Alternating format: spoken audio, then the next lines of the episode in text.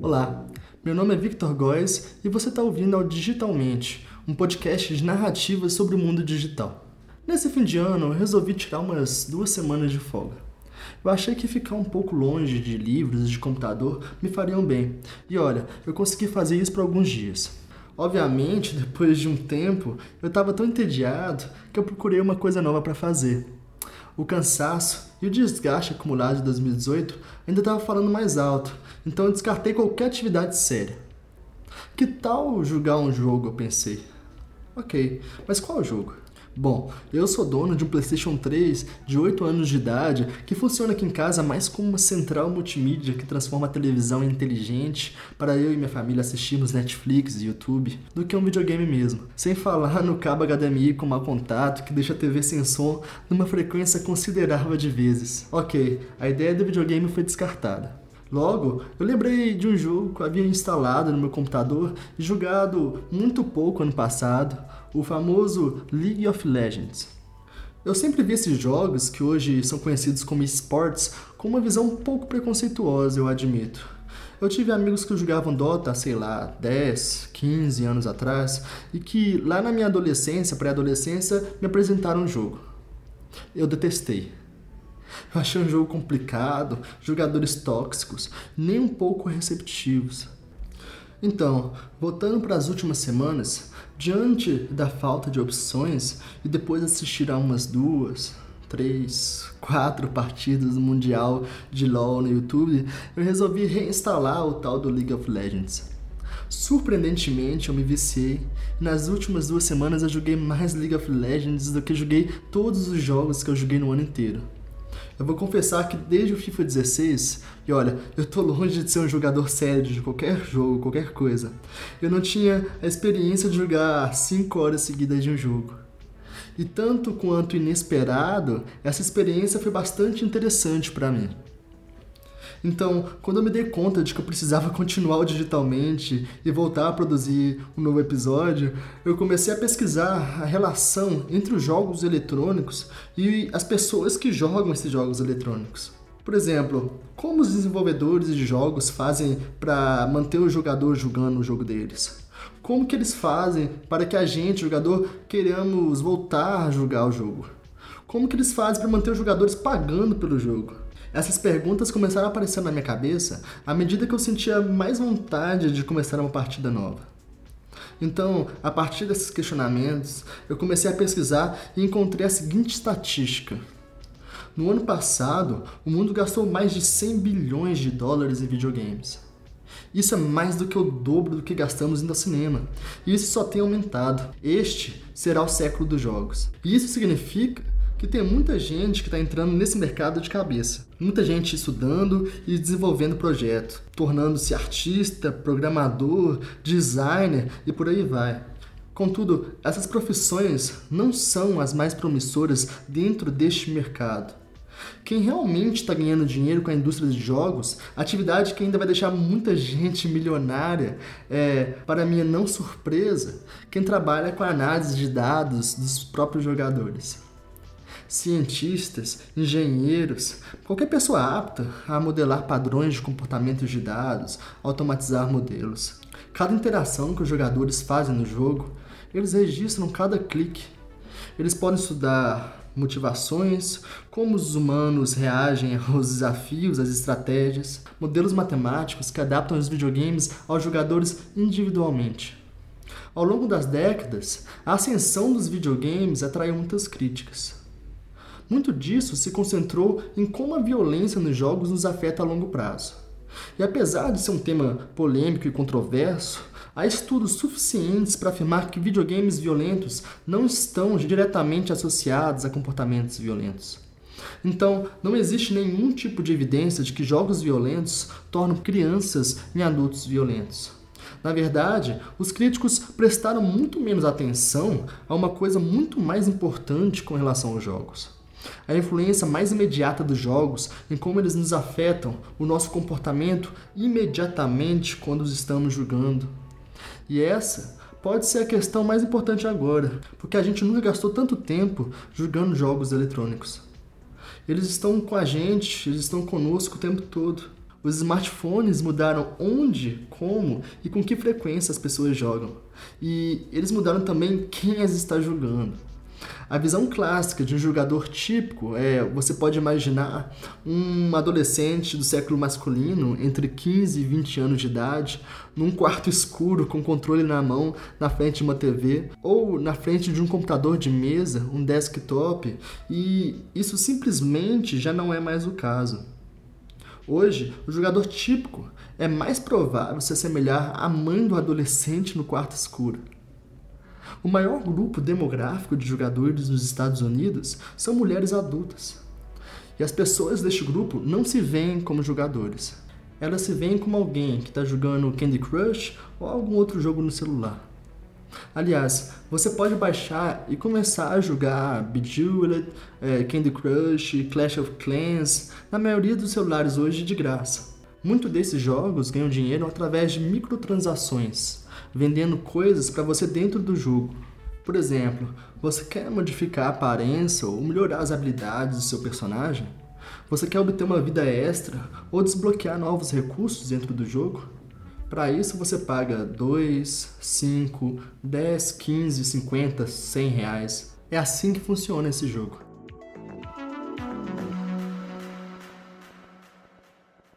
Você sabe que dança é essa quando o cara bota o L na cabeça e tal? essa dancinha é do Fortnite, jogo de videogame mais popular do mundo hoje. E aí você pergunta, o que é esse tal de Fortnite? É um jogo de Battle Royale. Agora ficou mais fácil, né? Battle Royale é um jogo de mata-mata, quer dizer, o último a sobreviver vence, claro. É uma espécie de resta um moderno. Começou! Ah, esse aqui atrás do arbusto já é, ó, tá de camper. E esse aqui também já era, era noob. esse aqui também é noob. Tudo noob, noob, noob, noob, noob, noob, noob, noob, noob, noob. maior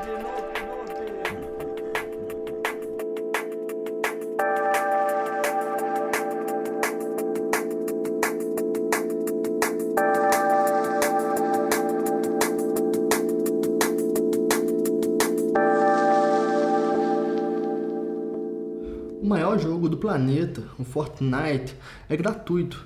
Ele está a caminho de fazer 2 bilhões de dólares em 2018. Ao invés de você pagar um valor fixo pelo jogo, você paga essas pequenas quantias por itens e recursos novos, o que faz com que as empresas ganhem muito mais dinheiro nesse modelo de negócio do que já ganharam de qualquer outra forma. No entanto, o dinheiro gasto em muitos desses jogos não vem de jogadores casuais. Ele vem de um grupo muito pequeno e seleto de grandes gastadores, conhecido na indústria dos jogos por um nome especial: whales. Uma whale, ou no português baleia, é um jogador que gasta muito e joga muito. São jogadores que realmente amam, estão apaixonados por aquele jogo em questão.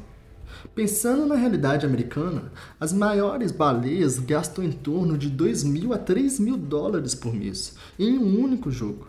E mesmo as baleias, contabilizando apenas uma pequena fração do total de jogadores, elas podem gerar mais da metade da receita total de um jogo. O que significa que encontrar e nutrir potenciais baleias é o grande objetivo deste negócio. Agora, como as empresas fazem isso? Elas se voltam para pessoas que trabalham com análise de dados de jogadores. Para continuar com a nossa metáfora da vida marinha, vocês podem chamar jogadores não pagantes de camarões e gastadores ocasionais de golfinhos. Nesse novo ecossistema, os jogos são construídos desde o primeiro dia para mover os jogadores para cima da cadeia alimentar. E eles identificam quem tem o potencial para se tornar usuário pagante e também aqueles usuários pagantes que têm um forte potencial para se tornar uma baleia. Quando você usa o Google ou o Facebook, você está consciente que está sendo vigiado, que cada passo seu nas redes sociais é registrado. Mas quando você está julgando, você pensa que está no seu próprio universo, privado e seguro. Na verdade, a gente está entregando tanta informação sobre a gente mesmo enquanto estamos jogando, quanto em qualquer ambiente virtual. Toda decisão que você faz em um jogo, ela pode ser rastreada. Se você vira à esquerda em vez de virar à direita, se você pula ao invés de abaixar, ou se você clica em um doce azul em vez de um vermelho. Todas essas pequenas decisões, quando somadas, podem dizer e dizem muito sobre você. Agora, isso é verdade para qualquer produto. A publicidade na TV funciona do mesmo jeito. O problema é que na indústria dos jogos eletrônicos, é, eles estão operando um pouco mais perto do cérebro humano, trabalhando diretamente com as emoções dos usuários. E isso é algo que a gente precisa ter cuidado. Essa preocupação tem muito menos a ver com ligações obscuras entre a violência na tela e a violência na vida real, e muito mais a ver com o vício e os gastos compulsivos. Então, os jogos se tornam uma espécie de caça-níqueis, prendendo seus usuários, dando pequenas recompensas de vez em quando, mas com uma promessa de um grande pagamento. A loot box é a metáfora perfeita do caça-níqueis presente em grande parte dos jogos gratuitos atualmente. Essas loot boxes são literalmente caixas que você compra com a moeda do jogo ou com dinheiro real, sem saber o que tem dentro. É fácil ver como que isso começa a ser um grande problema. Dependendo do jogo, essa loot box assume uma forma ou um nome diferente, mas a ideia é a mesma. Você paga, você abre e você ganha. Ou o que acontece normalmente, você se ferra. Você gasta dinheiro à toa. A capacidade de sacar dinheiro das pessoas com esse tipo de método tornou-se tão avançado que em alguns países, como o Japão, o governo explicitamente proibiu certos tipos de game designs porque é realmente injusto para os usuários. Japão, Coreia do Sul e China tomaram medidas para regular ou proibir jogos com loot boxes que eles julgam enganosas. No ano passado, a Bélgica proibiu qualquer jogo contendo loot box. Uma decisão que pode repercutir na Europa e, consequentemente, no mundo. A Apple também, recentemente, começou a exigir que os jogos com loot boxes divulguem as chances do jogador ganhar alguma coisa antes mesmo deles comprarem os jogos. No mínimo, qualquer pessoa que consome qualquer produto deve entender totalmente o que é e como que ele funciona. Vocês não concordam? Ao contrário das máquinas caça-níqueis tradicionais, atualmente esses jogos não têm restrições de idade e alguns deles são comercializados para crianças.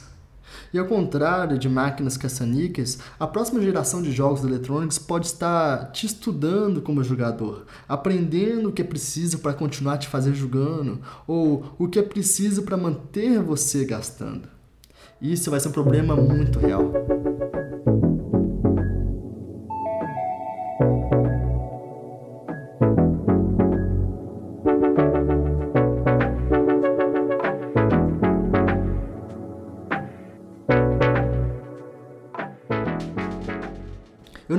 Que há uma linha clara entre o que é ético e o que não é ético, ou o que é manipulativo e o que não é. Com qualquer nova tecnologia, sempre há reclamações e preocupações. E isso remonta a Sócrates, que estava preocupado que seus alunos estavam escrevendo em livros e que não se livrariam mais do que estavam escrevendo por justamente estar escrevendo. Os que estão na ponta da indústria, aqueles que investem dinheiro nesse mercado, Dizem que os jogos estão se tornando cada vez mais sofisticados, imersivos e personalizados. E isso é uma das principais razões pelas quais eles têm se tornado cada vez mais profundos. Jogos imersivos que nos dão melhores e mais significativas experiências. Videogames são outro mundo. Você se muda para esse outro mundo, você vive outra vida.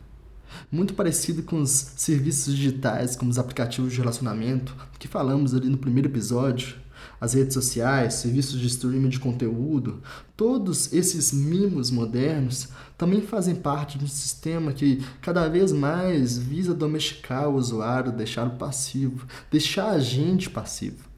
Contudo, não é como escapar para um mundo natural, onde nada disso existiria, como uma volta ao passado romântica a solução não está em se tornar um eremita, em viver numa caverna. Na minha opinião, nós só conseguiremos evoluir tecnologicamente, artisticamente, juntamente com entretenimento, tanto do ponto de vista mercadológico como humano, através da política, da discussão e de uma certa subversão.